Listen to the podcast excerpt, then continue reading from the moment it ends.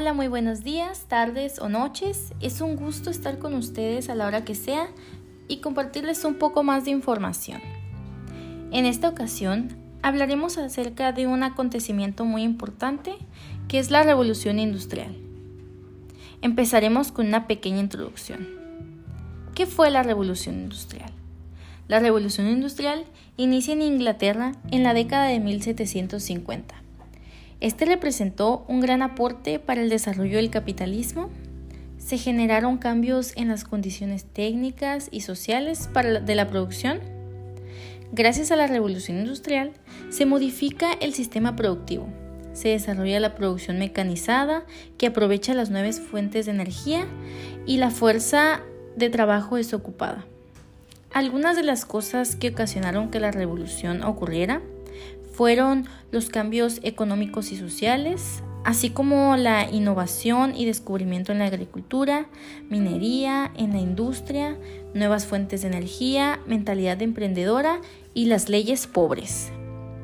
Haremos un pequeño énfasis con el tema de la revolución agrícola, ya que este conlleva cambios sociales y económicos, así como también cambios en las leyes pobres.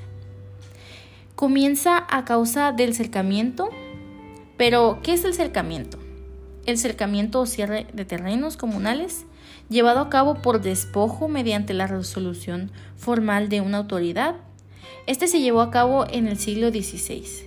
Algunas de las consecuencias de este son el acaparamiento y concentración de las mejores tierras, se intensificó con la proletarización, donde los propietarios de pequeñas tierras y ubicados en partes muy alejadas se vieron en la necesidad de vender y se convirtieron en la mano de obra de grandes propietarios de tierras, que esto generó una gran demanda de alimentos.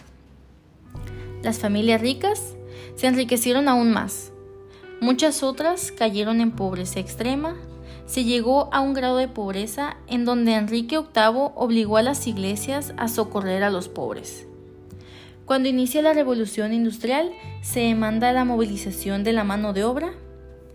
Para 1795, con el sistema de asistencia, se estableció una tabla de subsidios mínimos, en donde el salario de una familia no cubriera el mínimo para subsistir, se les otorgaría el resto por parte de la beneficencia.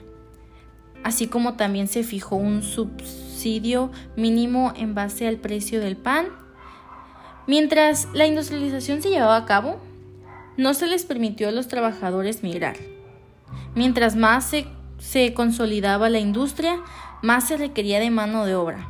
La migración rebasó la demanda. Las familias pobres se les hacía trabajar en condiciones peores a las de los obreros.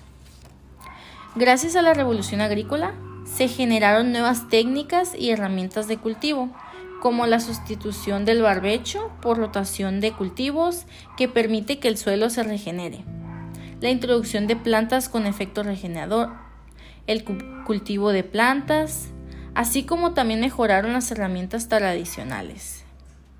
Todo esto llevó a un incremento de la productividad.